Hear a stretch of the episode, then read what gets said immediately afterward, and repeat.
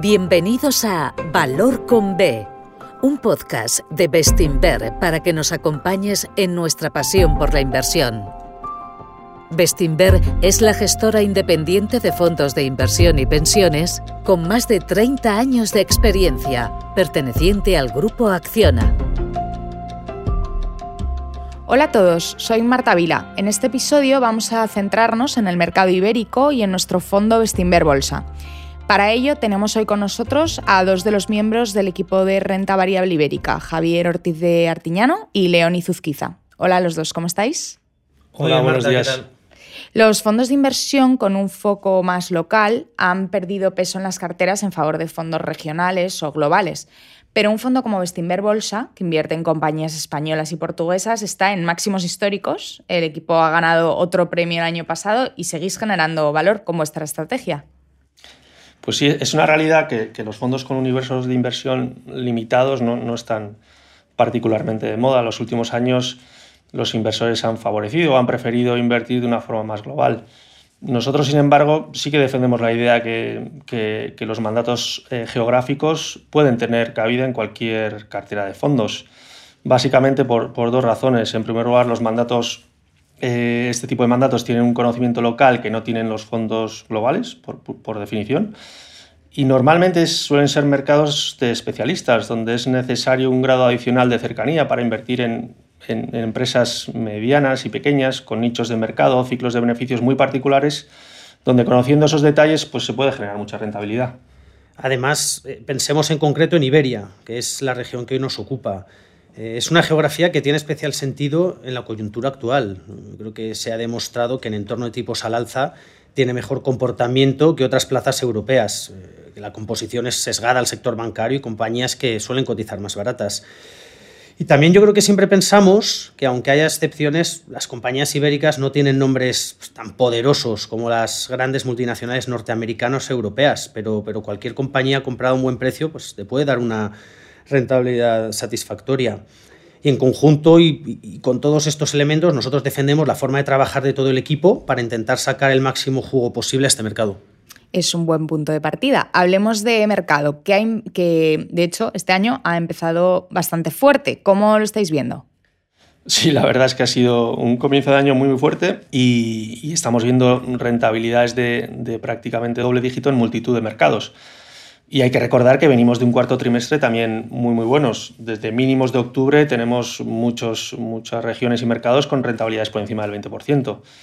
Eh, creo que el comportamiento que hemos vivido los últimos meses refuerza la idea de, la importancia de estar invertido, ¿no? Eh, cuando, cuando, sobre todo después de una temporada, temporada floja de mercado, cuando el mercado se da la vuelta, lo suele hacer de forma fulminante. En cuanto a los motivos, la reapertura de China, el desplome de los precios del gas, cierta expectativa de pausa de los bancos centrales, pues han dado a ir a los mercados. Todo esto en un contexto donde la economía y los beneficios empresariales están capeando bastante mejor de lo esperado pues, la multitud de sorpresas negativas que vivimos el año pasado. Con este planteamiento y viendo subidas muy fuertes de muchos valores, ¿habéis realizado cambios desde la última cartera publicada de cierre de año? Pues la verdad que no, hemos, hecho, no hemos hecho grandes cambios en las carteras ibéricas. A pesar de la fuerte recuperación del mercado, pensamos que el entorno de inversión sigue siendo bastante complejo y, volátil. No sabemos dónde aterrizará la inflación y la, consiguiente evolución de los tipos de interés y presumir que ya hemos atravesado la mayor parte del ajuste en beneficios pues puede resultar demasiado complaciente. Al final pensamos que el abanico de escenarios posibles sigue, sigue realmente abierto. Por eso normalmente lo que intentamos es bordear este tipo de debates complejos y seguimos viendo las mejores oportunidades en segmentos del mercado donde tenemos mayor visibilidad en beneficios y valoraciones en general bajas. En cuanto a los cambios, eh, destacaríamos la reducción en nombres como Jerónimo Martín, Ciberdrola, Ferrovial, eh, compañías dentro del bloque de defensivas que lo hicieron muy bien el año pasado y el destino de estas ventas ha ido a parar básicamente a reforzar bancos y, y convicciones que no tuvieron el comportamiento que esperábamos el año pasado y que hemos aprovechado el castigo para, para incrementar peso, como es el caso de eDreams, DIA y, y OPID. Habláis de bloques de cartera. ¿Qué implicaciones tiene esto en vuestra gestión? Yo creo que sé por dónde vas y la respuesta es que es clara, que ninguno. Nosotros elegimos las compañías en que invertimos pues, una a una. O sea, el proceso de, análisis es, es, uno de los pilares de la gestión de la casa. ¿no? Nosotros no invertimos nunca en una compañía porque pertenezca a un sector que esté caliente o, por cualquier razón que no sea cumplir nuestros requisitos de los estándares, ¿no? valoración, calidad, balance, SG. Y luego, pues claro, una vez que tenemos elegidas las ideas, que están todas seleccionadas individualmente, como te decía, lo que hacemos es ordenarlas o categorizarlas en diferentes bloques pues para entender qué sesgos tiene la cartera en su conjunto. Así que, oye, pues tú tienes tus ideas, las ordenas y puedes ver si la cartera tiene un perfil más cíclico defensivo, si tiene sesgo hacia compañías grandes o pequeñas, si está posicionada de una u otra forma para diferentes entornos de mercado. Pero, pero, esto es una forma de ordenar las ideas que hemos seleccionado individualmente, ¿no? O sea, si queremos ordenar la cartera, pues ahora mismo podríamos pensar en tres bloques. un primer bloque, que es todo, está formado por los bancos, un segundo bloque que está formado pues, por valores ya sean cíclicas o defensivas, donde vemos un riesgo bajo de beneficios y pensamos que pueden generar una rentabilidad pues, razonable con un riesgo bajo. Y un tercer bloque, que son las compañías que ahora mismo son de menor tamaño, pero tienen un mayor potencial de revalorización, donde, aunque tenemos invertido una menor parte del capital de las carteras, pero la rentabilidad que puede generar es, es altísima.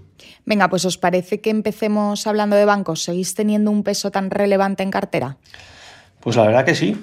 Eh, el sector bancario sigue siendo eh, una de las oportunidades más claras que vemos. ¿no? Y, varios motivos. En primer lugar, pensamos que estructuralmente la foto ha cambiado. El estigma que han soportado los bancos españoles, en particular después de una década de desapalancamiento o saneamiento de balance, pues no pensamos que, que ese estigma sea merecido en el contexto actual. El punto de partida es diametralmente opuesto al de la crisis de 2008 los bancos ahora están bien capitalizados, el nivel de cobertura de sus carteras de préstamos es, alta y en el actual entorno de tipos ofrecen rentabilidades por encima de su coste capital. Si quieres, desde un punto de vista pues, más, más coyuntural, eh, eh, creemos que vienen revisiones al alza de beneficios tanto este año como el siguiente, básicamente porque las, las subidas de tipos no pensamos que están completamente reflejadas en los números de consenso la, remuneración de los depósitos, que es otro de los grandes debates, eh, dada la amplia liquidez que hay en el sistema, pensamos que va a ser súper gradual. Y, por último, el, mercado pensamos que está siendo excesivamente conservador con, las perspectivas de morosidad, ¿no? sobre todo teniendo en cuenta la fortaleza que está demostrando el, empleo. Por todo ello, creemos que las valoraciones en general siguen sin reflejar la potentísima recuperación de rentabilidad eh, que hemos visto estos, estos últimos tiempos y, el potencial de distribución de dividendos para los próximos años.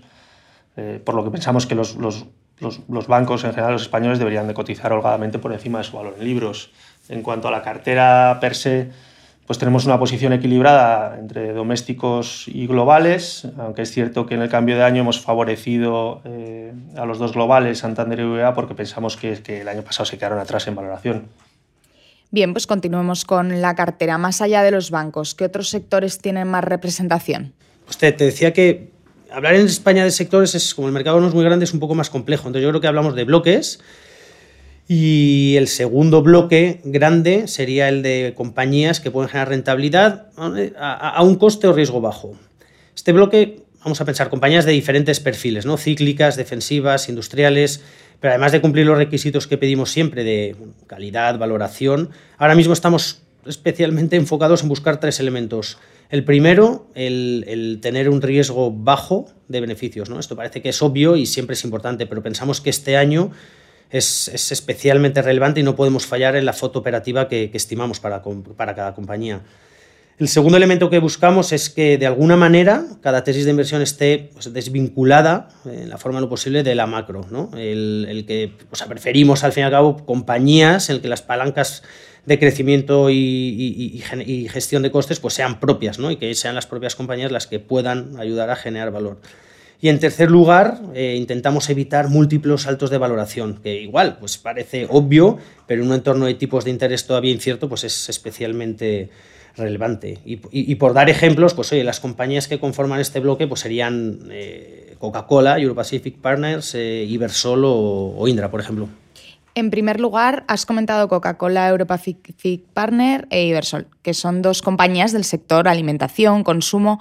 La primera es la embotelladora de Coca-Cola y otros muchos refrescos, encargada de su venta en los principales países europeos. La segunda, Ibersol, es la compañía que opera restaurantes Pans Company, eh, KFC, Pizza Hut, Rips y otras marcas en, España y Portugal. Pues empezamos con Coca-Cola, si quieres. Yo creo que, bueno, todos sabemos el producto que tiene, ¿no? Es una compañía del sector consumo, un corte poco cíclico, una marca que otorga un poder de fijación de precio que, todos conocemos y, que está gestionada por un equipo directivo de primerísimo nivel. La compañía genera mucha caja, o sea, la, tesis es muy sencilla y, la caja ahora mismo se está utilizando para reducir la deuda tras una compra que hicieron hace, hace unos trimestres y pensamos que a medida que se produce ese desapalancamiento, el múltiplo el que pagamos por la generación de caja y beneficios, debe expandirse. La, tesis operativa es, bastante sencilla y, lo que nos centramos es en esa expansión de múltiplo. ¿no? Es una, secuencia que ya vimos en el pasado y cuando comenzó a cotizarse se produjo y pensamos que tiene que repetirse. Eh, la generación de caja y beneficio tenían una tendencia pues prácticamente idéntica a la de ahora, pero en su momento lo que cambió el mercado hizo que la acción funcionara en el mercado fue la forma en la que se valoraban esos flujos, ya que pues a medida que vas reduciendo apalancamiento, el balance más fuerte pues empieza a acercar el momento de, repartir dividendos, bueno, incrementar dividendos en este caso y hacer, y hacer buybacks. Y ahora mismo estamos en, una fase similar. Y bueno, también hay que tener en cuenta, y un, punto que trabajamos mucho es que los múltiplos que pensábamos que valía esta compañía en el pasado, pues, pues quizá no sean los que haya que pensar ahora, ¿no? El entorno ha cambiado, los tipos de interés están en otro, en otro umbral. Después, pues por, por, por, pensarlo muy fácilmente, ¿no? Un crecimiento de beneficio para este año de, de, un 10% y pagando 17 veces, que yo creo que tampoco es, antes hablábamos de 22, 24 veces, pero bueno, nos da un potencial superior al 25% y el riesgo que corremos eh, pensamos que ahora mismo es, es bajo. ¿Ibersol? Pues sí, si quieres comento, te comento un poco Ibersol. Ibersol es una, una compañía de restauración en Iberia, Aquí la inversión básicamente se justifica porque la, la valoración está extremadamente baja. Eh, a, ver, a, ver, si consigo explicarlo bien. La compañía cotiza cerca de 300 millones, unos 290. Si lo ajustamos por el 10% de autocartera que posee, eh, serían unos 260 millones. Si lo volvemos a ajustar por, por los aproximadamente 200 millones de caja neta que, que trae de la venta de Burger King en Iberia, nos quedaría un valor para los negocios operativos de cerca de 60 millones.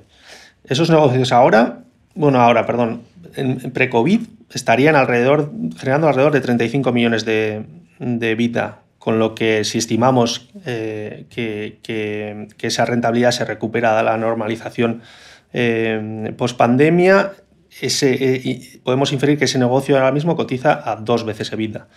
Recordamos que los Burger King se vendieron a 10 veces. Quizá estos activos que han quedado dentro de Ibersol no valgan 10 veces, pero seguro que tampoco valen dos veces.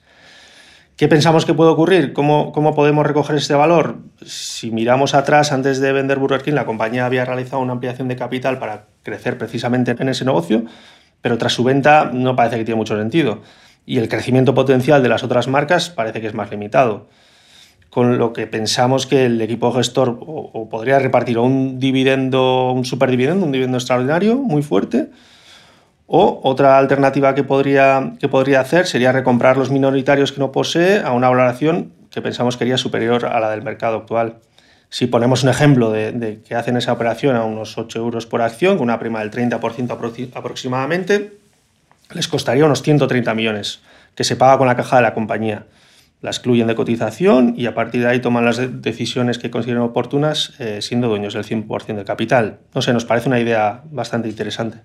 Fenomenal, pues si os parece vamos con Indra, una compañía quizá menos defensiva, pero que se ha transformado mucho en los últimos años a través de una larga reestructuración. Eh, lo has definido perfecto, ¿no? Eh, Indra ha cambiado muchísimo en los últimos años ha conseguido enderezar el rumbo del, negocio que no funcionaba eh, en, beneficios normalizados, las operaciones de IT, y ha alcanzado una rentabilidad pues, bastante razonable. El negocio de defensa también va a entrar en un ciclo de proyectos eh, muy rentable. Se ha desapalancado y pensamos que pues, este año puede acabar con, con, caja neta o sin deuda, que era yo creo que algo impensable hace tres años. Y también las prácticas de gobierno corporativo pues, han mejorado sustancialmente.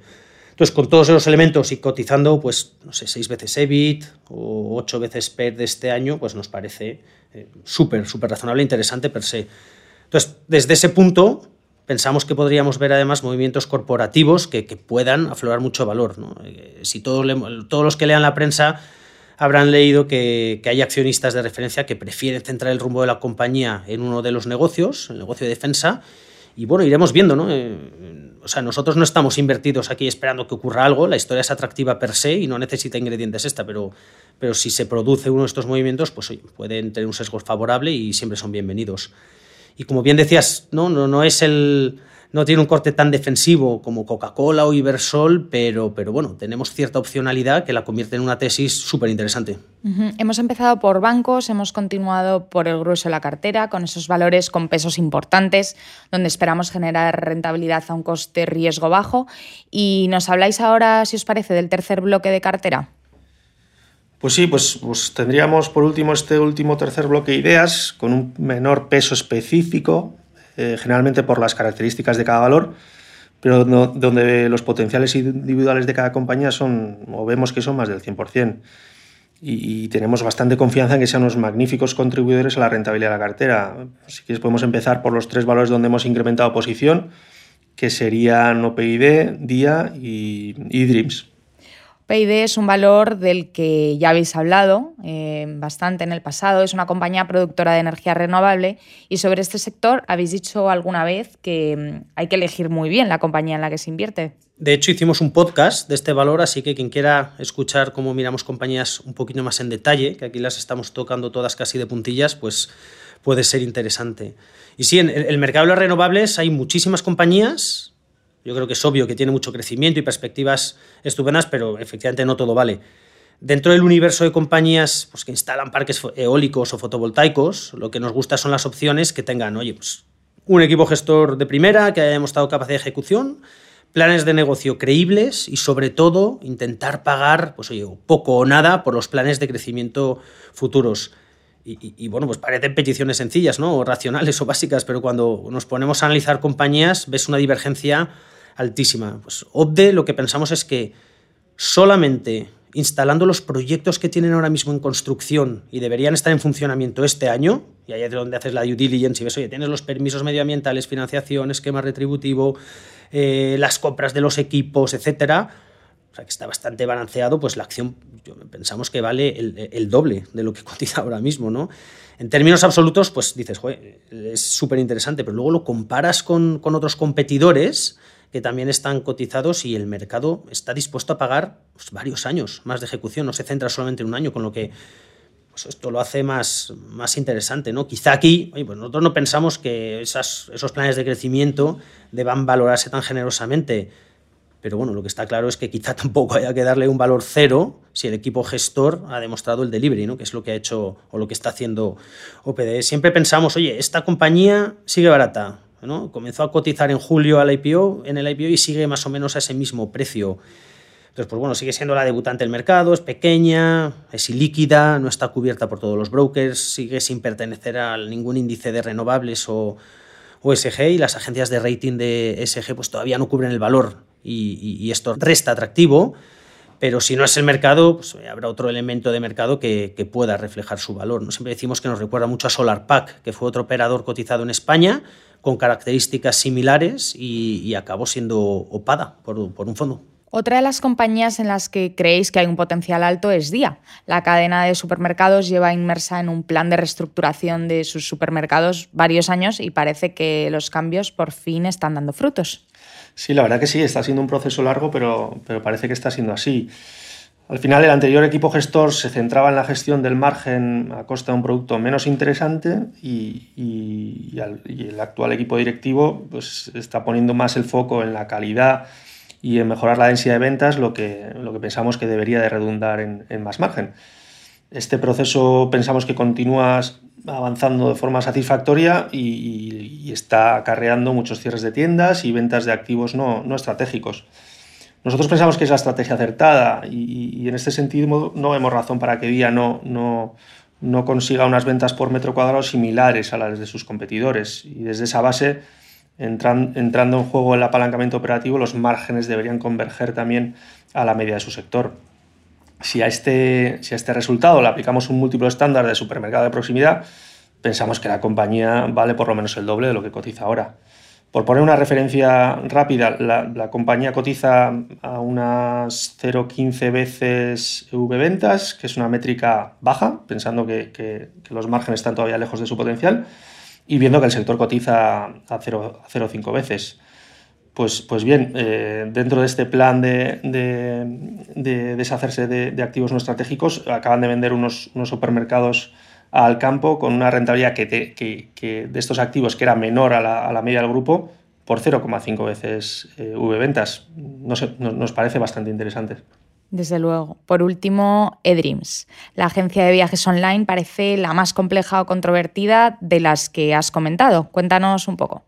Pues yo creo que, que efectivamente la controvertida, porque es un caso típico de, eh, a priori lo primero que ves es una compañía pequeña, tiene más deuda de lo que sería estándar para, para este modelo de negocio, está inmersa en un proceso de cambio del modelo de negocio y las cuentas y la generación de caja todavía, todavía no brilla. ¿no? eDreams, para que no lo conozca, agencia de viajes online, y como usuario, pues antes el modelo era, tú te comprabas un billete y pagabas una tarifa y la compañía se llevaba unos, un porcentaje de, de cada transacción. Y el equipo directivo lo que ha hecho es cambiar ese modelo de negocio a uno a que tú como cliente ahora lo que haces es pagar una cuota anual y a cambio de esa cuota tienes unos beneficios como cliente de mejores precios, ofertas, etc. Entonces esto es lo relevante, no es un cambio de modelo de negocio de transacción, o sea, modelo transaccional a un modelo de suscripción. Y, claro, estos modelos de negocio siempre ganan en visibilidad, en recurrencia, en predictibilidad y eso generalmente lo tiene que pagar el mercado. ¿no? Siempre que demuestres que tus clientes utilizan el servicio, pues no se dan de baja, están satisfechos, eh, estos modelos de negocio merecen o el mercado paga múltiplos muy superiores. Ahora mismo la compañía ronda los 4 millones de suscriptores que realizan más reservas que en 2019, ¿no? pre-COVID, pero el EBITDA del grupo es menor. Entonces, pues esto te tiene que hacer preguntarte cosas, ¿no? Y, la respuesta es el coste de adquisición, el coste de captación de nuevos clientes.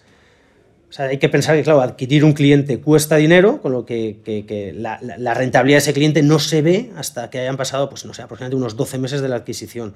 Con lo que en periodos de crecimiento de, de suscriptores, pues es difícil ver la rentabilidad subyacente hay que trabajarlo y, analizarlo y nosotros llegamos a la conclusión de que, de que sí, el mercado, bueno, pues piensa lo contrario, ¿no? El modelo de negocio piensa, el mercado pensaba pues, que no es rentable y por eso la acción cotiza a los niveles actuales. Es una y yo creo que es, lícito, ¿no? Esto es al final que, que, sí es una trampa de valor o no, y nosotros pensamos que no. Y, el mercado está enfocado en, en, lo contrario y nosotros no lo compartimos. Nosotros pensamos que la clave es, pues, bueno, este año, ¿no? A partir de marzo, eh, pensamos que deberíamos tener herramientas para poder ver la rentabilidad real del negocio y que, y que sin tener que darle el beneficio de la duda, pues la compañía comience a valorarse con métricas típicas de un modelo de negocio de suscripción.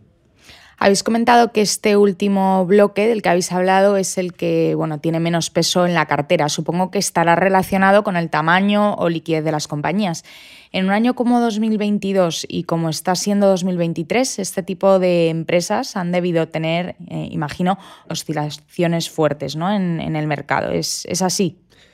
Pues, pues es curioso y, la respuesta es sí. Es curioso, sí. Yo te he explicado, Javi, yo te he explicado estas ideas y dices, pues, pues encajan y te podemos convencer, pero luego podemos ver lo que hacen las acciones en mercado, ¿no? Eh, ten en cuenta que todas son ideas que llevan en cartera pues por lo menos desde el año pasado y en 2022 tuvieron generar un comportamiento muy negativo. No, funcionaron y nos restaron bastantes puntos de rentabilidad del fondo.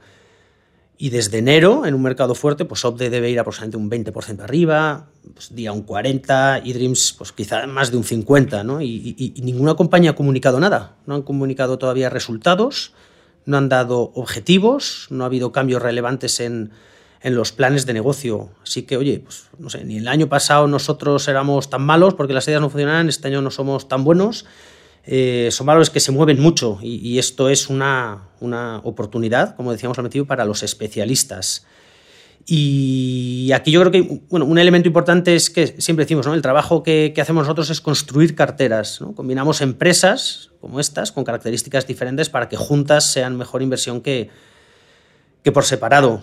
bueno, puede que alguna de estas ideas no funcione como esperamos o que se retrase y por eso es importante invertir en, carteras. ¿no? Estas empresas tienen sentido juntas, cada una con, su peso y siguiendo una estrategia en conjunto, con lo que nadie tome esto como una recomendación de compra de compañías concretas, sino como un ejemplo de cómo construimos carteras diversificadas con, con, buenas compañías a valoraciones atractivas y que todo esto se puede comprar en el mercado ibérico ¿no? y a través de nuestra estrategia.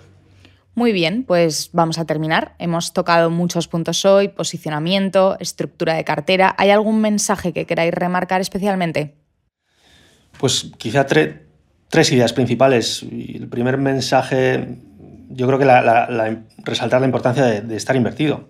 Eh, en rallies como el que hemos visto este comienzo de año, en mes y medio de cerca del 15%, eh, se producen cuando menos te lo esperas. Entonces es clave estar invertido. En segundo lugar, quizá que, Iberia es un mercado para tener muy en cuenta hoy en día para cualquier inversor. Es un mercado que cotiza barato y que por su sesgo y composición lo hace, normalmente lo hace bien en entornos de tipos elevados y crecimiento nominal fuerte. El año pasado lo, hizo mejor que, que, las principales plazas europeas en un mercado a la baja y nosotros sí que pensamos que este año podría perfectamente seguir liderando la rentabilidad también al alza. Y quizá por último, pues resaltar el trabajo que hemos hecho para construir una cartera buena, muy ordenada, con ideas que, que, tienen elementos que nos gustan mucho. Y si, como ha mostrado este principio de año, eh, la selección de valores vuelve a ser un importante contribuidor para la generación de rentabilidad, esperamos recoger frutos, ya que es donde, pues, es donde mejor nos movemos. Pues ahí queda dicho. Espero que para nuestros oyentes haya sido de utilidad y conozcan ahora mejor el mercado y, y, bueno, nuestro fondo en particular. Muchísimas gracias a los dos y por supuesto a ellos que siempre nos están ahí escuchando. Genial, pues nada, Marta, muchas gracias. Muchas gracias, Marta.